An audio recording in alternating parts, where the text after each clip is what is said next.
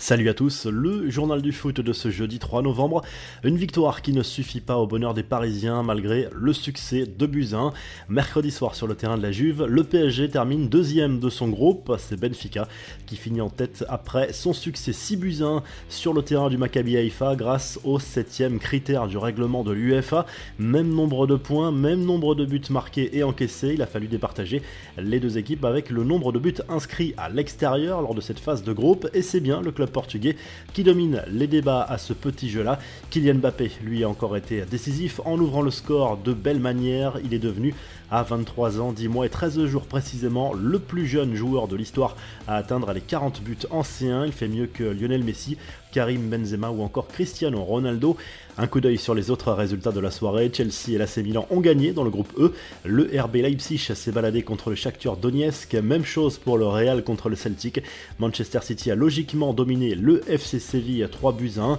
On connaît désormais les 16 qualifiés pour les huitièmes de finale avec 4 clubs anglais et 3 clubs italiens notamment, mais un seul club de Liga. Le PSG va affronter un premier de poule en huitièmes de finale avec la probabilité de tomber sur lui très lourd avec le règlement sur les clubs d'un même pays qui ne peuvent pas s'affronter et l'impossibilité que deux équipes issues d'un même groupe se retrouvent, on obtient un tableau de probabilité sur ce tirage. Résultat, le Bayern Munich est l'équipe sur laquelle le PSG a le plus de chances de tomber avec euh, un peu plus de 18%. Viennent ensuite Naples à 17%, City et Tottenham, puis à Chelsea, le Real Madrid et Porto sont les deux équipes que le PSG a le moins de chances de croiser en huitième de finale. A noter également qu'un duel entre le Bayern Munich et Liverpool a 4 chances sur 10 de se réaliser Place désormais à la dernière journée de la phase de groupe de la C3 et de la C4 en Ligue Europa. Rennes doit gagner contre l'Arnaca pour assurer la première place et se qualifier directement pour les huitièmes de finale.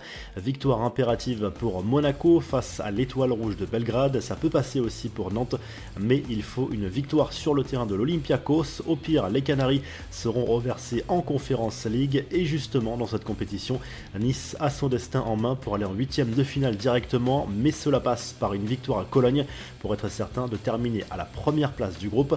Les infos en bref, Lionel Messi comme on l'a rarement vu, un documentaire réalisé par Netflix revient sur la victoire de l'Argentine lors de la dernière Copa América avec euh, notamment des images inédites de la star du PSG en leader tenant un discours dans le vestiaire avant la finale face au Brésil en juillet 2021. Dans ce discours, Messi remercie surtout ses coéquipiers pour ces 45 jours passés ensemble et rappelle que deux d'entre eux n'ont toujours pas vu leur enfant né pendant la compétition pour souligner le but ultime de ce groupe, aller chercher un premier trophée international depuis 1993.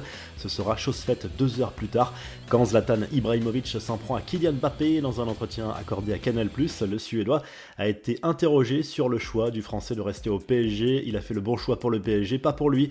Il s'est mis dans une situation où il est plus important que le club et le club lui a donné les clés pour ça. Or, tu n'es jamais plus grand qu'un club. Mbappé, en tant que personne, je ne le connais pas très bien comme joueur. Il est fantastique, mais quand tu perds la discipline, tu perds ton identité. A lâché l'ancien parisien qui critique au passage l'entourage de jeunes joueurs qui veulent parfois s'occuper de choses qui les dépassent. Manuel Neuer, lui, a pris la parole auprès du journal Bild afin de se confier sur sa santé. Le gardien du Bayern Munich a dévoilé avoir été contraint à trois interventions chirurgicales afin de traiter un cancer de la peau ayant atteint son visage.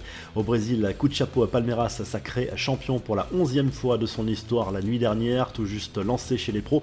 Le phénomène Hendrik a encore brillé face à Fortaleza, l'attaquant de 16 ans a marqué lors de cette rencontre Enfin, Jérôme Boateng, condamné par la justice allemande, le défenseur de l'Olympique lyonnais a écopé mercredi soir d'une amende de 1,2 million d'euros pour avoir violenté en 2018 son ex-compagne et mère de ses deux enfants. La revue de presse, le journal L'équipe revient sur la soirée plus que contrastée du PSG malgré la victoire sur le terrain de la Juve. Le club parisien finit deuxième de son groupe et peut craindre le pire avant le tirage au sort des huitièmes de finale. En Espagne, le journal Marca revient sur la victoire du Real Madrid contre le Celtic ancien 5 buts 1 et se penche surtout sur le tirage au sort de ses huitièmes de finale. Le quotidien sportif insiste d'ailleurs sur les potentiels retrouvailles avec le Paris Saint-Germain. Et en Italie, la joie d'Olivier Giroud à la une du Corriere dello Sport, le buteur des Bleus a marqué deux buts très importants avec l'AC Milan qui permettent aux Rossoneri d'accéder aux huitièmes de finale de cette Ligue des Champions. Si le journal du foot vous a plu, n'hésitez pas à liker, à vous abonner pour nous retrouver très vite pour un nouveau journal du foot.